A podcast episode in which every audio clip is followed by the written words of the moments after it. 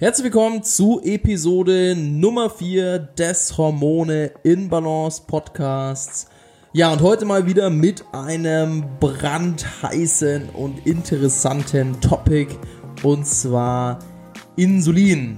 Ja, ähm, Insulin, unser Zuckertransporthormon, ist ja ein absolut wichtiger Begleiter, wenn es um das Thema optimale Gesundheit, Abnehmen und so weiter geht.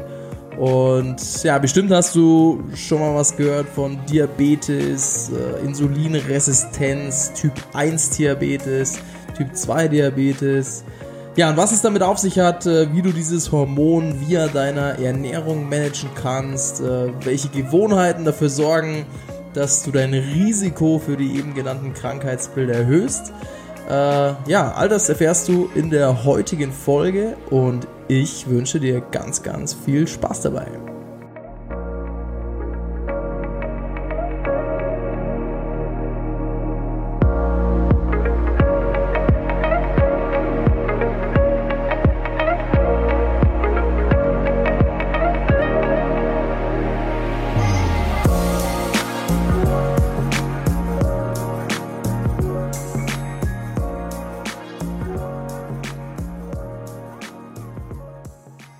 Ja, schön, dass du wieder mit an Bord bist hier heute beim Hormone in Balance Podcast. Und ja, bevor wir in See stechen mit dem heutigen Thema, erst einmal vielen herzlichen Dank für das positive Feedback bezüglich der Schilddrüsenfolge. Ja. Äh, selbstverständlich werde ich äh, in Zukunft noch äh, tiefer einsteigen in dieses Thema und natürlich auch ja alle offenen Fragen diesbezüglich abarbeiten, weil ich auf jeden Fall aus meiner eigenen Erfahrung weiß, wie viele Leute davon betroffen sind und ja, wie viel einfach auch ähm, hierbei unklar ist. Und ähm, ja, bin auf jeden Fall happy, dass ich äh, jetzt auf jeden Fall schon so positives Feedback äh, ja, da bekommen habe ähm, von vielen Leuten, die gesagt haben, hey, endlich hast du mir nochmal so ein bisschen die Augen geöffnet, ähm, weil das alles so unklar war und so weiter. Und ja, seid auf jeden Fall gespannt, was äh, in Zukunft auch noch zum Thema Schilddrüse kommt. Äh, ist auf jeden Fall eines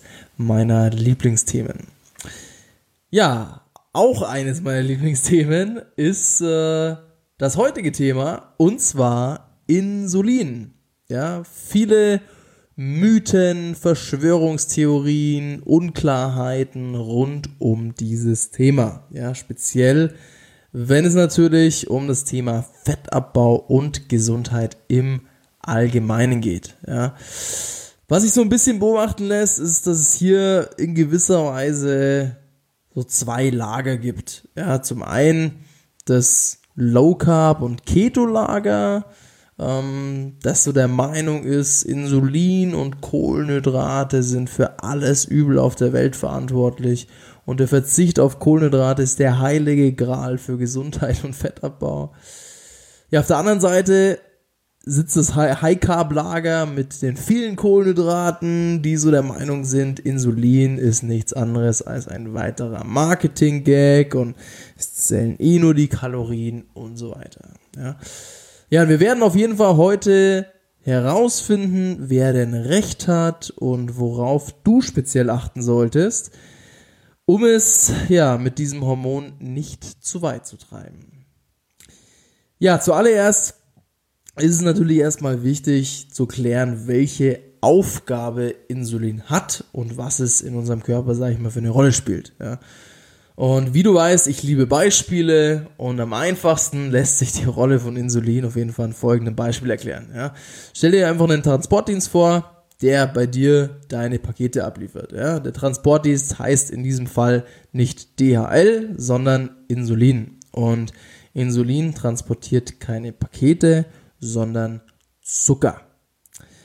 Ja, und während der Paketdienst dein Paket von der Packstation zu dir nach Hause transportiert, transportiert Insulin den Zucker vom Blutkreislauf zu deinen Zellen, um ja, in den Zellen als Energie verwertet zu werden. Ja, und somit ist das eigentlich so die Hauptaufgabe von Insulin, ja, der Transport von Zucker vom Blutkreislauf zu unseren Zellen. Ja. Und ja, warum es hier allerdings häufiger als gedacht Probleme gibt, darauf gehe ich auf jeden Fall später noch ein. Ja.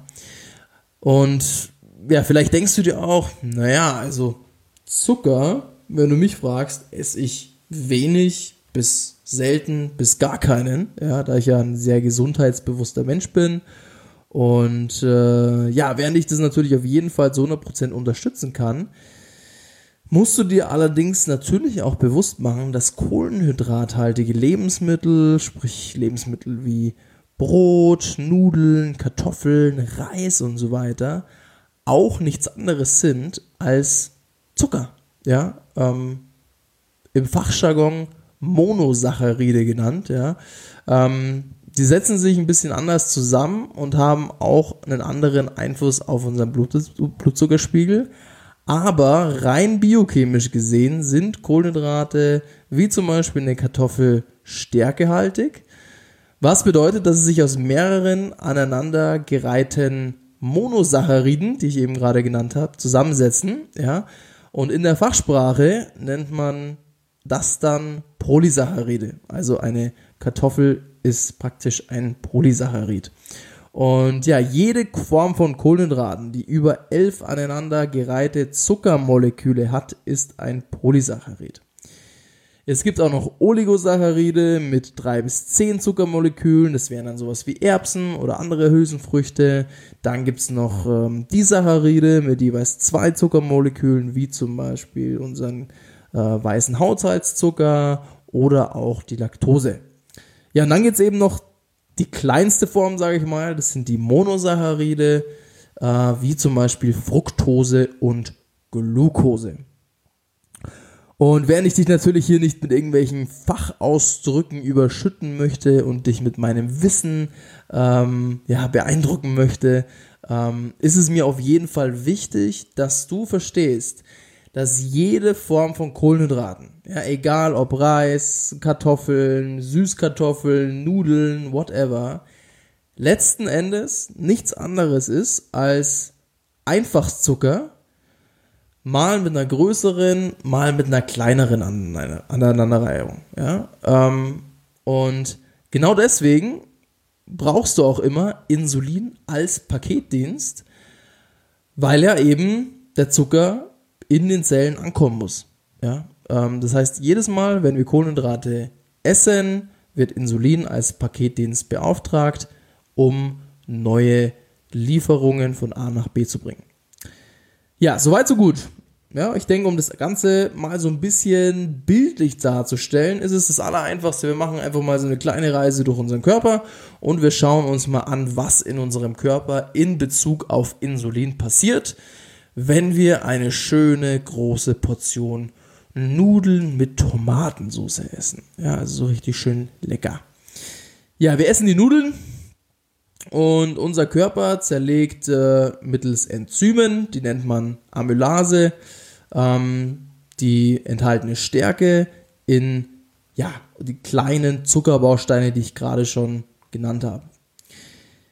Daraufhin kommen diese ganz kleinen Zuckerbausteine in den Blutkreislauf und der Blutzucker wird erhöht. Ja?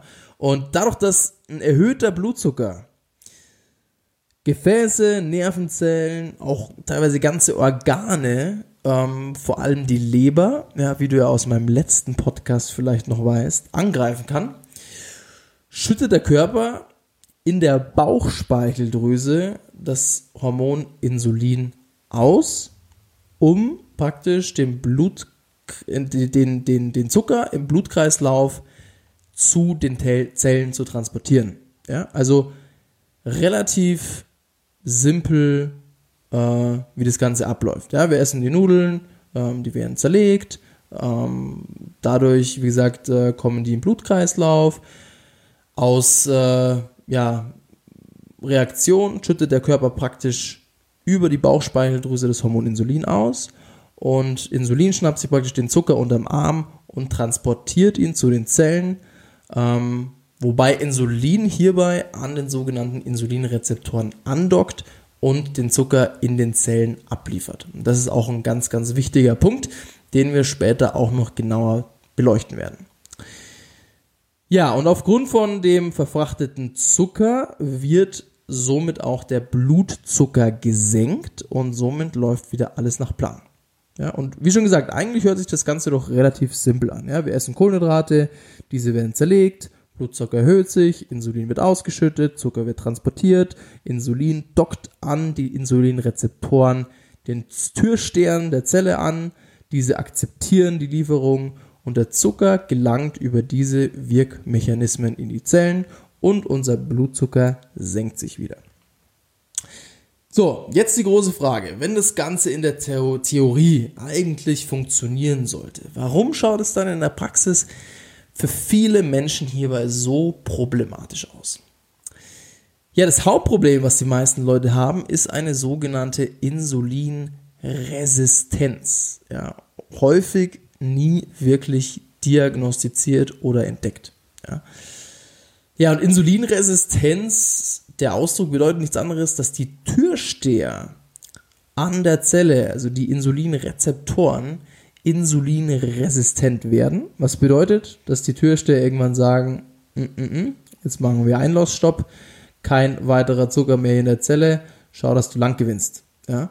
Ähm, das heißt, dass die Rezeptoren einfach nicht mehr auf das Signal von Insulin mit dem Zucker im Gepäck reagieren.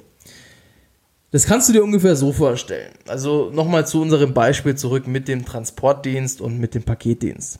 Stell dir vor, dass es anstatt zweimal pro Woche auf einmal 20 Mal am Tag an deiner Türe klingelt und jedes Mal steht da ein äh, DHL-Beauftragter oder Hermes-Beauftragter oder DPD-Beauftragter und möchte ein Paket bei dir abliefern. Ja, am Anfang nur für dich, dann für deine Nachbarn im Haus, dann für die Wohnungen gegenüber und so weiter. Ja, ähm, am Anfang wirst du vielleicht noch das ein oder andere Paket annehmen, aber irgendwann wirst du dir auch denken, Holla die Waldfee, lieber Paketdienst, was ist denn eigentlich mit dir verkehrt? Ja, also zweimal pro Woche kannst du ja gern klingeln, aber 20 Mal am Tag und dann hier für irgendwelche Leute, die ich nicht mal kenne, äh, ja, habe ich jetzt nicht so Bock drauf, die ganzen Pakete anzunehmen, weil ich bin ja hier keine Packstation. Das heißt, die logische Konsequenz daraus wird sein, dass du dich irgendwann querstellen wirst und die Türe geschlossen hältst. Ja? Ähm, und jedes Mal, wenn es klingelt, reagierst du eigentlich schon gar nicht mehr, bleibst sitzen und denkst dir, ey, lass den einfach jetzt mal klingeln. Ja? Ist natürlich ein etwas ähm, unlogisches Beispiel, aber es, denke ich, verdeutlicht es dir so, dass wenn es wirklich der Fall sein sollte, dass du wahrscheinlich genauso reagieren würdest. Ja? Du wirst also transportdienstresistent, kann man das sagen. Und genau dasselbe passiert dir, äh, also für alle Frauen hier, die zuhören wenn dir, ähm, ja, sag ich mal, als Frau täglich 20 Männer bei Instagram oder Facebook schreiben, ja, die du nicht kennst, da wirst du auch irgendwann so, ja, Männer oder Instagram und Facebook Männer resistent, ja. Ähm, oder sag ich mal, wenn du täglich Musik auf voller Lautstärke in deine Ohren dröhnen lässt, da wirst du auch früher oder später mehr oder weniger schwerhörig, ja. Oder das denke ich, kennen alle von uns dieses Beispiel. Denk mal an ein Kind, äh, das 24-7 von seiner Mutter angeschrien wird. Äh, irgendwann wird der kleine Bengel auch nicht mehr auf das Schreien von der Mutter reagieren und äh, wird da dementsprechend sicher nicht das machen, was die Mutter gerade möchte. Also das kann man ja beobachten, keine Ahnung, man geht in die Stadt, das sieht man schon das ein oder andere Mal, dass da die Eltern überhaupt keine Chance haben, mehr dem Kind irgendwas zu kommunizieren, ähm, weil das Kind einfach ja, schreiresistent wird und einfach nicht mehr auf das Gebrüll von der Mutter reagiert. Ja, und genau dasselbe passiert in unserem Körper, wenn wir zu viel Zucker und Kohlenhydrate essen. Ja, wenn wir unseren Schlaf, Schlaf sausen lassen, wenn wir uns wenig bewegen, also alles in allem ein paar schlechte Gewohnheiten in den Alltag über ja, einen längeren Zeitraum ja, integrieren. Ähm, und irgendwann ist es praktisch so, dass, wie gesagt, die Insulinrezeptoren nicht mehr auf das Signal von Insulin ähm, reagieren, was zur Folge hat, dass der Zucker kein Zuhause bekommt und weiterhin in unserem Blutzucker rumstreunert. Ja, und dementsprechend auch, wie gesagt, den Blutzucker erhöht lässt. Was eben dann zur Folge hat, dass wir wie gesagt, insulinresistent sind und im schlimmsten Fall sowas entwickeln wie Diabetes Typ 2. Und ich habe es ja im Intro schon angesprochen, es gibt ja auch den Diabetes Typ 1 und den Diabetes Typ 2. Und ja, der Unterschied hierbei ist, dass bei Diabetes Typ 2, das ist eine eher seltenere Form davon, ähm, das ist eine Autoimmunerkrankung, meistens auch genetisch. Da ist es so, dass praktisch der Körper kein Insulin produzieren kann in der Bauchspeicheldrüse. Das heißt, es sind die Personen, das hast du vielleicht schon mal gesehen, die sich praktisch Insulin spritzen müssen, also sprich extern hinzufügen müssen.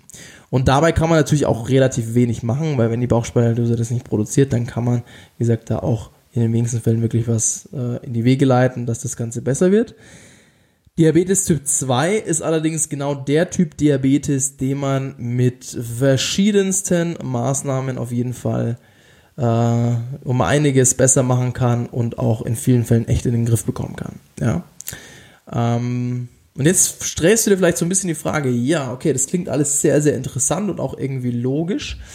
Ähm, kann denn der Körper selber was machen, um dieses Problem zu beheben? Ja, also ich meine, unser Körper ist ja ein Wunderwerk und was, was macht denn unser Körper als Response auf eine Insulinresistenz? Ja, und die Antwort ist, er produziert mehr Insulin, ja, mehr Insulin, um irgendwie den Zucker in die Zellen einzuschleusen. Also denk mal an äh, eine U-Bahn in Japan oder China, ich weiß gerade nicht, wo es ist. Aber da stehen ja an den Gleisen immer die netten Herren, die praktisch die Passagiere in die U-Bahnen reinschleusen, in Anführungsstrichen. Also sie schieben die so noch so rein, dass sie irgendwie in die, in die äh, ja, Züge kommen. Und in etwa so ist es auch mit Insulin. Ja? Also der, Pro der Körper produziert mehr Insulin, um irgendwie den Zucker irgendwie in die Zellen reinzuschleusen. Ja, jetzt natürlich auf jeden Fall die Frage, wie sinnvoll ist denn das Ganze? Ja, ähm, wie sinnvoll ist es für die Mutter, die ihre Kinder anschreit, noch lauter zu schreien, damit sie ihr endlich zuhören? Ja, ich würde persönlich mal sagen, eher weniger sinnvoll. Und ja, genau aus diesem Grund kann sich der Körper, wenn einmal eine Insulinresistenz besteht, selbst sehr, sehr schwierig helfen. Und das ist natürlich traurig, aber wahr. Und jetzt kommen auf jeden Fall so die zwei Preisfragen. Nummer eins auf jeden Fall, wie erkennst du, dass du eventuell eine Form der Insulinresistenz hast. Ich meine, du hast jetzt viel darüber gehört und ähm, vielleicht hast du auch so das Gefühl, dass du davon betroffen bist. Und im nächsten Step, was kannst du denn, wenn du weißt, dass du eventuell eine Form davon hast oder eine leichte Form oder eine starke Form, was kannst du dagegen unternehmen? Und ja, zuallererst mal natürlich zur Frage, woran erkennst du, dass du eine Insulinresistenz hast? Stell dir dabei einfach folgende Fragen. Nummer eins. Hast du oft nach großen Mahlzeiten, Hauptmahlzeiten, die eigentlich satt machen sollten, Verlangen nach irgendwas Süßen? Haben sehr, sehr viele Leute. Das weiß ich aus Erfahrung, deswegen vielleicht betrifft es sich auch. Nummer zwei. Hast du das klassische Nachmittagstief? Also hast du nachmittags so einen Punkt, so meistens ab 14, 15 Uhr, wo du richtig müde wirst. Ja, ist auch häufig ein Indikator für eine leichte Form der Insulinresistenz. Dann Nummer drei, hast du oft das Gefühl, dass du in eine Form von Unterzucker fällst und dir oft so ein bisschen schwindlig ist. Ja, also du brauchst irgendwas Süßes, um, sag ich mal, deinen Blutzucker wieder zu erhöhen, ähm, weil du das Gefühl hast, ey, du fällst gerade total in den Unterzucker. Ja, Nummer vier. Bist du häufig nach Kohlenhydraten extrem müde. Also machen dich Kohlenhydrate richtig müde, dass du danach echt halb einschlafen kannst. Dann Nummer 5. Fällt es dir schwer, Mahlzeiten auszulassen? Also bist du häufig hangry, nennt man das ja. Also hungry und angry. Ähm, es haben natürlich auch sehr, sehr viele Leute, denen fällt es richtig schwer, dass sie wenn sie mal unterwegs sind oder sowas, ähm, einfach mal vier, fünf, sechs, sieben Stunden mal nichts essen, ja, weil sie einfach total in den Unterzucker fallen und ähm, total Verlangen nach irgendwas äh, zu essen haben. Und das ist auch ein Zeichen, dass dein Körper etwas insulinresistent ist. Ja, und dann so die letzte Frage, die du dir stellen kannst. Ich meine, es gibt natürlich verschiedenste Symptome, aber das sind halt so die klassischen. Ähm, ja, hast du ständig Hunger? Hast du ständig äh, das Gefühl, dass du was zum Essen brauchst und vor allem hast du sehr häufig das Verlangen nach Süßen. Das sind natürlich auch alles Symptome, die einfach, wie gesagt, ähm, darauf hindeuten können, dass du diesbezüglich ein Problem hast. Und ja, wenn du selber so ein bisschen das Gefühl hast, dass die eben genannten Symptome so ein bisschen zu dir passen, dann kann es auf jeden Fall gut möglich sein, dass du bezüglich deinem Blutzucker auf jeden Fall Arbeit vor dir hast. Und wenn wir schon beim Thema Blut sind, man kann das Ganze auch sehr gut übers Blut nachmessen, ähm, inwiefern es so ausschaut bei dir mit ähm, deiner Insulinresistenz bzw. Sensitivität und ähm, ob du Diabetes hast oder nicht. Und zwar über den Langzeitzucker, den sogenannten HbA1c. Das ist, wie gesagt, ein Blutwert, der eben so ein bisschen deinen ähm, Blutzucker der letzten zwei bis drei Monate widerspiegelt, ob der hoch war oder niedrig war. Und ja, wenn es hier Auffälligkeiten gibt, dann ähm, hast du auf jeden Fall, wie gesagt, einen weiteren Marker, der auf eine Insulinresistenz äh, hindeutet. Ja, und deswegen auf jeden Fall müssen wir natürlich gucken, was wir hier bezüglich, mach, äh, bezüglich Ernährung, Training, ähm, Schlaf und so weiter machen können, um deiner Insulinresistenz den Kampf anzusagen. Weil, wie gesagt, meiner Meinung nach kann man hier so unglaublich viel machen ähm, und viele Leute unternehmen einfach nichts dagegen, was ich sehr, sehr schade finde. Ähm, aber für die Leute, die auf jeden Fall was unternehmen möchten, wir schauen uns jetzt auf jeden Fall mal gemeinsam an, was man denn machen kann.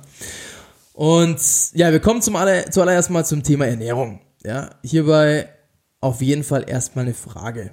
Ja, und zwar eine Logikfrage an dich. Wenn du Probleme hast mit der Verstoffwechslung von Kohlenhydraten bzw. Zucker, wie sinnvoll ist es dann, weiterhin den Großteil deiner Ernährung mit Kohlenhydraten zu füllen? Also wenn man sich ja, sage ich mal, so das Essverhalten von vielen Leuten anschaut, dann ist es auf jeden Fall so, dass viele Leute, sage ich mal so 70, 80 Prozent wirklich Kohlenhydrate essen und ja, so ungefähr 10 Prozent äh, Fett und Eiweiß essen und wie gesagt den Hauptteil auf jeden Fall aus Kohlenhydraten füllen. Äh, ja, wie sinnvoll ist es dann, weiterhin, sage ich mal, den Großteil äh, der Ernährung mit Kohlenhydraten zu füllen, wenn du eben Probleme hast, diese zu verstoffwechseln? Also, wenn du mich fragst, ich persönlich halte das für eher weniger sinnvoll. Und deswegen kann ich dir nur raten, solltest du diesbezüglich Probleme haben, dann versuche auf jeden Fall, deine Kohlenhydratzufuhr runterzuschrauben, gesunde Fette und Eiweiße zu erhöhen äh, ja, das wird einfach insgesamt dafür sorgen, dass du weniger Blutzuckerschwankungen hast äh, und auch weniger Insulin ausschüttest.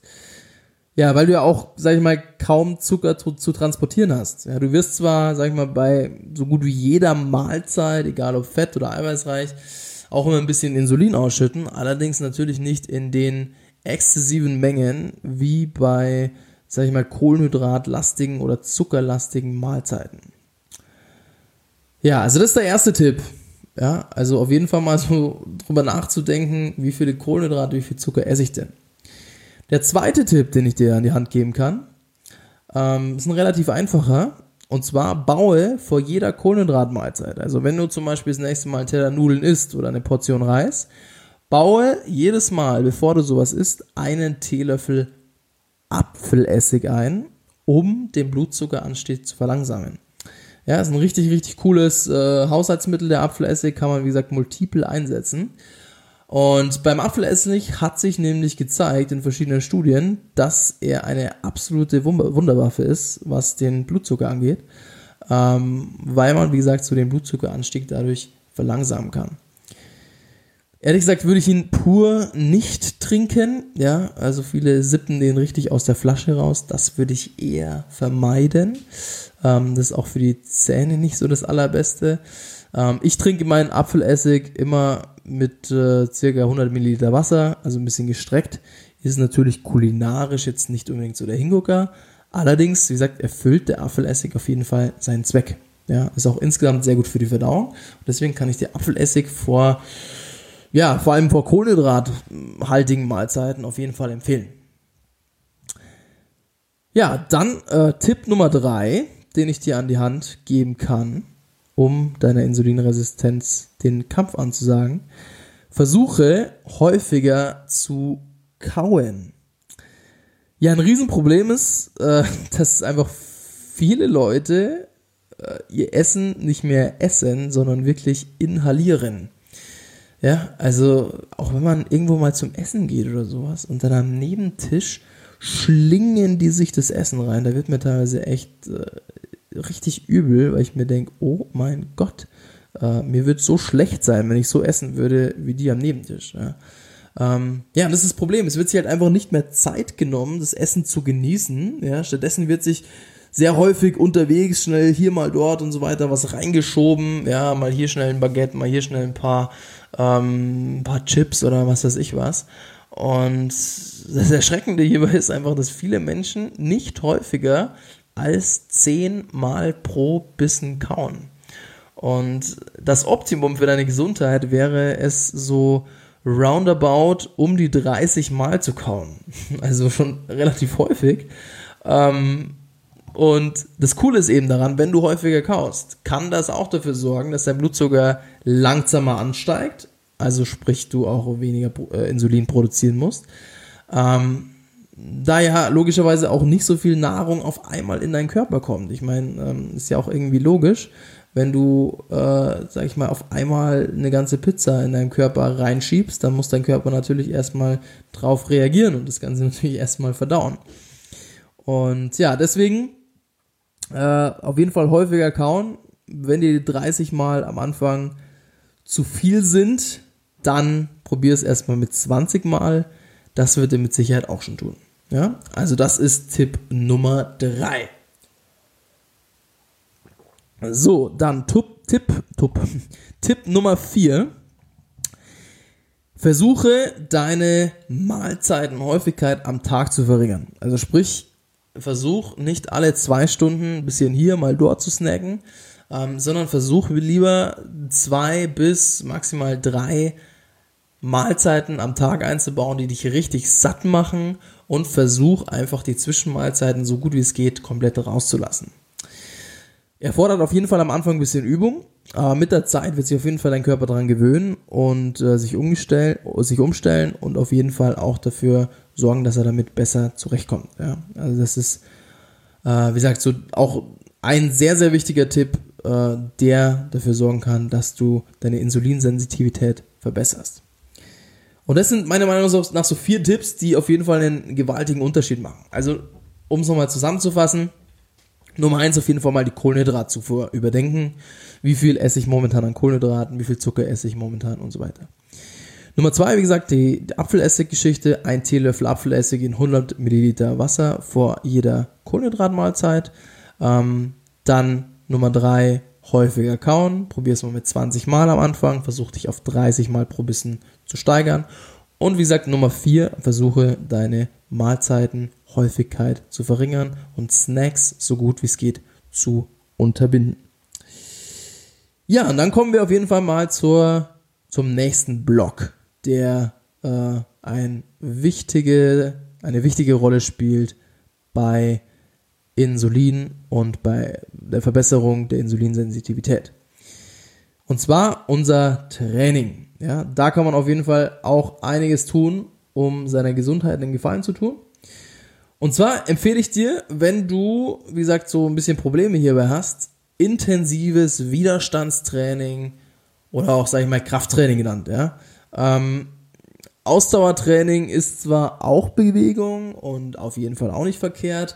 Allerdings wirst du mit Training, mit dem Training von, sag ich mal, Gewichten, ähm, mit Bändern, mit äh, Geräten und so weiter schnellere und bessere Erfolge verzeichnen können, als wenn du jetzt äh, zwei, dreimal die Woche laufen gehst. Ja? Also da lieber mal, wie gesagt, zu den Gewichten, Bändern oder Geräten zu greifen. Ja, der Grund hierbei ist, dass du beim Krafttraining vor allem deine Muskulatur beanspruchst. Ja? Wenn du das wirklich regelmäßig machst, verbesserst du die Insulinsensitivität deiner Muskelzellen was auf Deutsch bedeutet, dass deine Muskelzellen offener sind für ankommenden Zucker bzw. Kohlenhydrate. Und deswegen sage ich auch immer, dass die Kohlenhydratzufuhr für aktive Leute, also sprich für sportlichere Leute, immer höher ausfallen kann als für inaktive Leute. Und selbst wenn du nicht in einem Fitnessstudio Mitglied bist und keine Gewichte oder Geräte zu Hause hast, dann leg dir einfach ein Terraband zu und ein Miniband zu zum Beispiel und mach so ein bisschen dein eigenes Krafttraining draus. Ja? Also einfach vielleicht so am Tag ähm, eine Viertelstunde, einfach da ein bisschen was machen. Allein sowas wird dir mit Sicherheit schon gut tun und wird dich in die richtige Richtung bringen. Ja, so viel zum Thema Training.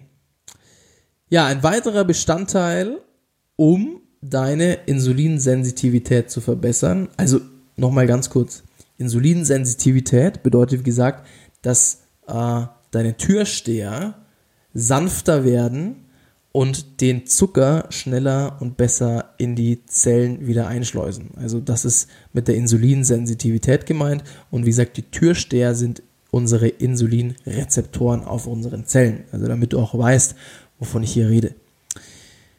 Ja, ein weiterer wesentlicher Bestandteil, wie gesagt, ist das Thema Schlaf. Und da ist es meiner Meinung nach so, dass das so krass übersehen wird mittlerweile, äh, weil sich so viele Leute einfach nicht drum kümmern ähm, und auch viele Leute zum Beispiel zu mir ins Coaching kommen und sagen, Markus, ich, ich esse so gesund und ich äh, mache so viel Sport und dann schaut man sich den Schlaf an und findet heraus, oh mein Gott, das ist eine totale Oberkatastrophe. Ähm, also Durchschlafen ist ein Problem, Einschlafen ist ein Problem, Schlaf ist zu kurz und so weiter. Ähm, ja, das ist natürlich auf jeden Fall, wie gesagt, ein Riesenthema, dem man sich auf jeden Fall auch widmen muss. Ja, so hat man hierbei herausgefunden, ja, dass wenn du eine Nacht weniger schläfst als sonst, sagen wir, du schläfst normalerweise acht Stunden, schläfst aber eine Nacht nur fünf Stunden, dann wirst du eine schlechtere Insulinsensitivität haben äh, am Tag, sage ich mal, nach der kurzen Nacht. Das heißt, du hast am Tag drauf Probleme, den Zucker in die Zellen zu schleusen und solltest dich auf jeden Fall ähm, Kohlenhydrate reduziert ernähren, wenn du das Gefühl hast, du bist total müde. Also das ist auf jeden Fall auch so ein kleiner Trick 17. Und natürlich musst du auf jeden Fall dafür sorgen, dass insgesamt dein Schlaf besser wird. Und äh, da werde ich allerdings in der nächsten Episode ähm, ein spezielles Thema dazu machen, denn das ist auf jeden Fall auch ein Thema, das so viele Leute vor Fragen stellt und wirklich äh, ja katastrophal äh, abläuft bei vielen Leuten und deswegen werde ich mir das Thema Schlaf auf jeden Fall für die nächste Podcast Folge aufheben und das intensivst behandeln, was man denn so machen kann. Ja, du siehst schon an meinen Beispielen, dass man echt viele, viele, viele, viele Sachen einleiten kann, um seine Insulinresistenz so ein bisschen in den Griff zu bekommen und um da dementsprechend so ein bisschen der Insulinresistenz den Kampf anzusagen. Und leider ist es so, dass wenn du zum Arzt gehst und sag mal, du wirst mit äh, Diabetes Typ 2 diagnostiziert, äh, wirst du in den wenigsten Fällen wirklich richtig gute, intensive Lifestyle- oder Ernährungstipps bekommen. Das ist leider ein Riesenproblem. Ja. Du wirst, wie gesagt, da jetzt nicht äh, den Tipp bekommen, hey, pass mal auf, ähm, mach mal äh, hier einfach mal Kohlenhydrate weniger, versuch mal weniger zu essen, äh, weniger häufig zu essen und so weiter. Manchmal vielleicht schon, aber in den wenigsten Fällen wird da wirklich auf das Thema Ernährung eingegangen. Worauf eingegangen wird, sind natürlich Medikamente, die deinen Blutzucker senken. Ja. Und ich persönlich finde das in sehr vielen Fällen, nicht in jedem Fall, aber in sehr vielen Fällen unnötig, äh, solange nicht das Essverhalten und der allgemeine Gesundheitszustand der jeweiligen Person bereits angegriffen wurde. Also, ich meine, ist doch irgendwie logisch, wenn du jetzt eine Person hast, so, die, die isst den ganzen Tag Süßigkeiten, ja, jeden Tag eine Tafel Schokolade, hat nur Stress, schläft schlecht, bewegt sich nicht. Äh, bevor ich der Person irgendwie ein Medikament gebe, äh, sorge ich doch erstmal dafür, dass die ein bisschen gesünder lebt und sich einfach mal ein bisschen gesünder ernährt und so weiter. Ähm, ja, und deswegen ist es, wie gesagt, so, dass einfach sehr häufig Menschen mit einer Insulinresistenz oder mit Diabetes Metformin verschrieben wird. Ja. Das ist ein pharmazeutisches Mittel zum äh, Senken des Blutzuckers. Und ja, das Problem ist bei Metformin, dass das Ganze natürlich, wie so häufig, nicht ohne Nebenwirkungen ist. Ja. Es treten wirklich in vielen, vielen, vielen Fällen richtige Komplikationen auf, vor allem was den Verdauungstrakt angeht. Ähm, also ich habe sehr viele Leute, die zu mir ins Coaching kommen, die eben entweder mit Metformin nehmen oder genommen haben und sagen, ey, seitdem ich das nimm, habe ich wirklich eine ganz, ganz, ganz, ganz schlechte Verdauung. Ich habe ständig Durchfall, ähm, ich habe ständig Blähungen und so weiter. Und das ist natürlich eher suboptimal, weil Thema Darmflora, das wird wahrscheinlich auch nochmal ein Thema für den anderen Podcast, ist auf jeden Fall auch unglaublich wichtig, wenn es um unsere Gesundheit geht. Ja, meiner Meinung nach ist es hierbei Zeit umzudenken. Ja, ich meine, ich will ja nicht immer die Schulmedizin schlecht drehen oder Ärzte schlecht drehen. Das ist genau das Gegenteil, was ich eben will. Ich will einfach nur, dass ein bisschen vielleicht ähm, andere Perspektiven sich angeguckt werden und mal ein bisschen geguckt wird, okay, was kann man denn sonst noch machen auf natürliche Art und Weise, was denn dem Ganzen so ein bisschen Erfolg verspricht. Und äh, mir ist einfach, wie gesagt, unglaublich wichtig, dass man so ein bisschen an die Ursache der Krankheit rangeht und äh, nicht nur versucht, so mit einer Tablette irgendwie ein Symptom zu unterdrücken, ähm, was natürlich für viele Leute der bequemste Weg ist, ja, und natürlich wollen viele Leute auch nichts an ihrem Essverhalten oder an anderen Gewohnheiten ändern, ja, sondern lieber irgendwie eine Pille dagegen nehmen.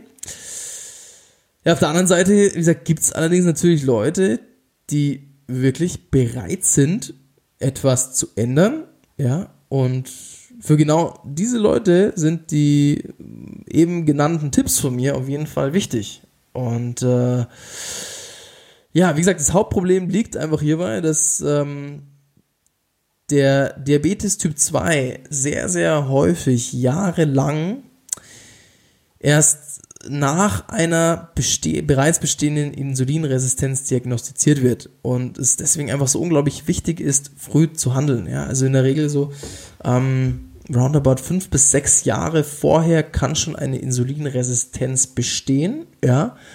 Ähm, und dann, wie gesagt, erst so nach sechs Jahren sieht man das Ganze so richtig ähm, im Blut mit äh, Diabetes Typ 2 und so weiter. Und da ist es halt dann sehr häufig dann schon so, dass man dann auf jeden Fall Gas geben muss. Und so kann man, wie gesagt, über kleine ähm, Verhaltensänderungen, kleine ähm, Anpassungen, was die Ernährung angeht, schon einen super Erfolg erzielen und man muss sich da nicht wirklich jetzt Vollgas reinhängen, um dementsprechend seine Insulinsensitivität zu verbessern und sein Diabetesrisiko zu senken.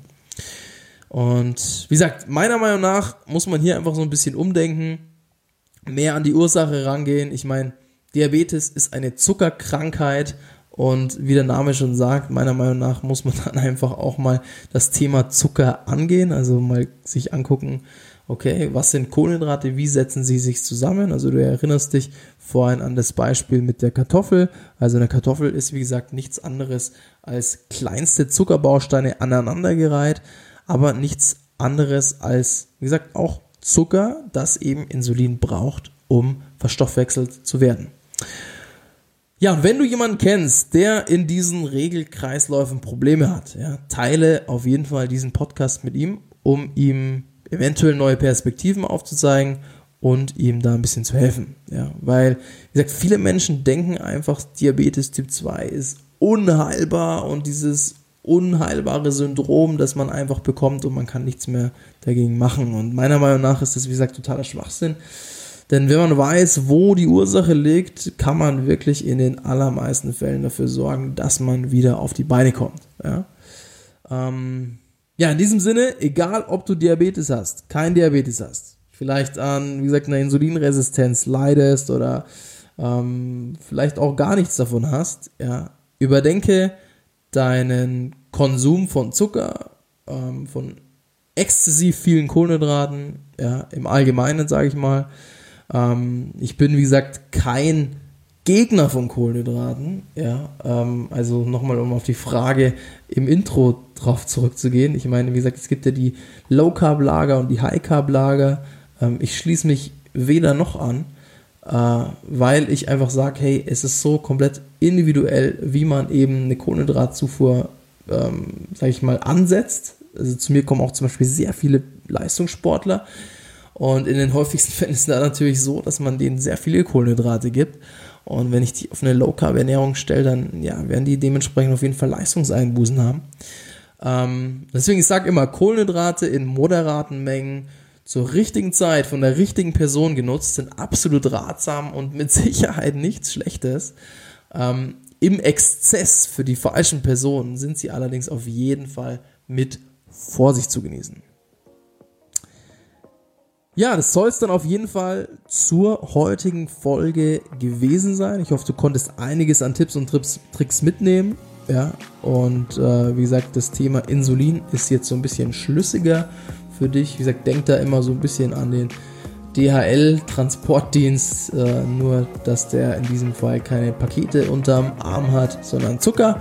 Und wie gesagt, der Zucker wird in die Zellen eingeschleust und in diesen Regelkreisläufen gibt es wie gesagt, sehr häufig Probleme.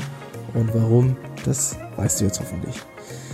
Ja, wenn dir die Podcast-Folge gefallen hat, dann freue ich mich natürlich auf jeden Fall über eine 5-Sterne-Bewertung bei iTunes. Du kannst die Bewertung direkt in der Podcast-App abgeben, dauert circa 20 Sekunden. Schreib mir vielleicht auch ein paar nette Worte dazu, das würde mich riesig freuen. Das Feedback bisher ist der absolute Hammer. Also euer Support ist echt der Wahnsinn, deswegen auf jeden Fall Hut ab hierbei. Und ja, sollten wir uns noch nicht bei Facebook oder Instagram haben, findest du mich immer unter Coach Markus Schreier. Und wie gesagt, wir sehen uns, beziehungsweise hören uns bei der nächsten Episode wieder, wo es um das Thema Schlaf geht, unseren Schönheitsschlaf, unseren erholsamen, schönen Schlaf. Und äh, ja, warum der so wichtig ist und was wir da so alles machen können, um den zu verbessern. Und ja, bleib deswegen auf jeden Fall dran. Und in diesem Sinne, ich wünsche dir eine schöne, erfolgreiche und sportliche Woche. Bis dahin, dein Markus, mach's gut, ciao, ciao.